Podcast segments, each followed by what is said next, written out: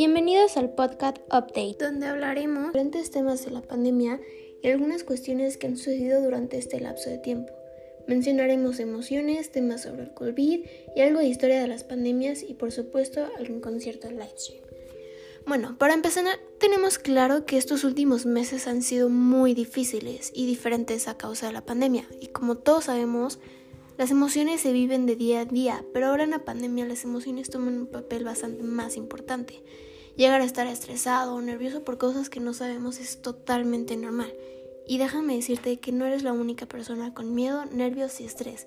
Sentir ansiedad es una emoción natural y al igual que todas las demás es válida, pero hay que saber controlarse, si no esto puede llegar a perjudicarnos y con el tiempo volverse algo negativo. Para los que no saben, la ansiedad es la consecuencia de pensamientos de preocupación o miedo ante el futuro o cosas desconocidas. El cuerpo tiene, tiene síntomas ante la ansiedad y hay varias maneras de controlarse, desde pedir ayuda o acercarte a alguien de manera emocional hasta practicar mindfulness, pero es necesario enfocarte más en la superación y no quejarse ya que esto podría aumentar la ansiedad. Sabemos que a causa de esta cuarentena, rutinas diarias se han roto y han ocasionado muchos cambios como en los horarios de sueño. Todos queremos volver a la normalidad, pero sabemos que va a ser un poco complicado y va a llevar tiempo. Por esto necesitarás dedicar cierto tiempo a estudios o trabajo, retos, ejercicios físicos y actividades que te hagan sentir bien y sean productivas. Otro tiempo para familiares y amigos. Y también podemos ayudar a otros. Algunas otras estrategias de autocuidado son o sea, estar informado es muy importante ya que los consejos y recomendaciones mencionadas por las autoridades nacionales pueden ser de ayuda. También tendremos que buscar tiempo para nosotros mismos. Por supuesto, tenemos que priorizar opciones saludables, ya que sea alimentación o dormir lo suficiente. Y ahora la pregunta es, ¿los mexicanos somos responsables ante la pandemia? ¿Por qué? Cuéntanos, Daniela.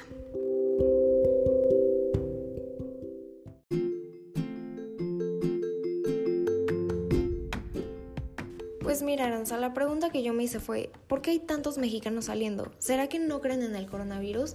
¿O que tienen trabajos informales, se mantienen con lo que ganan ese mismo día y esto los obliga a salir? ¿O que de plano están en busca de trabajos por el desempleo? Pues primero uno de cada diez mexicanos cree que no existe el coronavirus, y es por razones como esta. En plena conferencia sobre el coronavirus, el presidente López Obrador mostró los escapularios que llevaba puestos, que son un tipo de prenda religiosa parecida a un collar y dijo, eso es lo que me protege, ellos son mis guardaespaldas.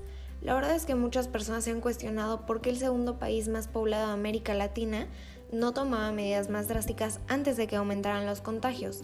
Nunca se anunciaron cuarentenas obligatorias ni el uso obligatorio del cubrebocas, aunque la primera acción es más difícil de exigir con las condiciones económicas de México, lo que nos lleva al segundo y tercer punto. Las cifras son preocupantes. Alrededor de 6 millones de mexicanos van a sufrir la afectación por la falta de empleo.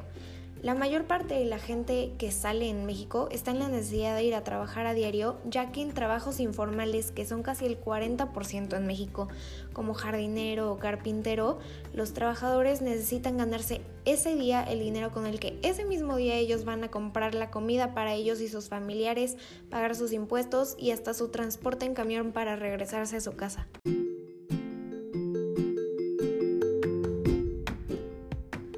¿Y el gobierno cómo ha enfrentado esto, tanto en el pasado como en la actualidad? ¿Qué nos puedes platicar sobre esto, Nick?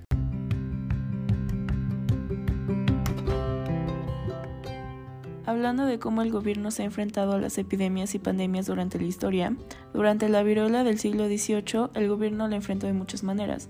Sacudieron muchos remedios sobrenaturales, muchos remedios humanos conocidos, pero realmente muy poco eficaces en su mayoría.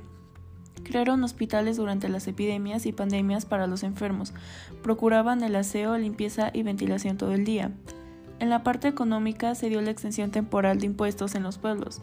No pagaban impuestos por la situación que todos estaban viviendo. El COVID-19 en el siglo XXI es difícil, ya que ninguna nación está preparada para lidiar con algo así, por más que existan advertencias muy serias de que esto podría suceder. México empezó a enfrentar el fenómeno semanas después de que este explotó en Asia, Europa y Estados Unidos. México cuenta con un sistema de salud bien coordinado, con buena capacidad de diagnóstico e instrumentación de políticas de salud pública, por lo que el gobierno de López Obrador implementó una estrategia. Mientras tanto, en la ciudad y el país ya se llevan acciones para reducir el mayor contacto posible entre las personas, para que no se presenten al mismo tiempo casos graves de la enfermedad.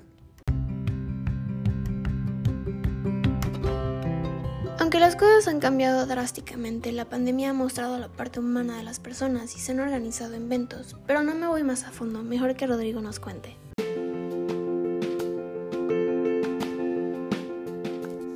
Gracias Aranza. Hoy les voy a hablar sobre un evento de suma importancia, y más ahora que llevamos mucho tiempo encerrados. Este mismo fue un concierto interpretado por Louis Tomlinson, un aclamado artista inglés ex miembro de la banda One Direction. Se llevó a cabo el 12 de diciembre del año pasado y fue nombrado Walls. En este concierto se vendieron más de 160.000 entradas, cada una con un precio de 20 euros. Gracias al concierto, la gente pudo quitarse esas ganas que tenían de ver a su artista favorito y así poder cambiar la rutina del día al día. Asimismo, ayudó a unir a la gente por medio de su grandiosa música. ¿Ustedes creen que haya sido una buena acción que haya grabado este concierto en livestream o no? Cerraremos con la opinión de Rodrigo.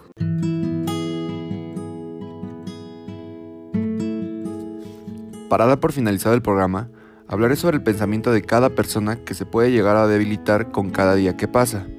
Lo que sucede es que ahora en estos tiempos de pandemia, la gente se ha enfrentado a diferentes problemas y adversidades, las cuales han afectado su estado físico, psicológico y emocional. Gracias a esto, la sociedad se ha visto envuelta en ciertos problemas que han desmoronado la fortaleza de la gente. Por estas razones, se dice que las personas han vuelto frágiles. ¿A qué me refiero cuando hablo de frágil? Con frágil, la gente se refiere a la capacidad que tienes de soportar ciertas molestias o desgastes en cuanto a tu estado físico, emocional y o mental. Por esto, la gente ha cambiado, pero no para mal, sino para adaptarse.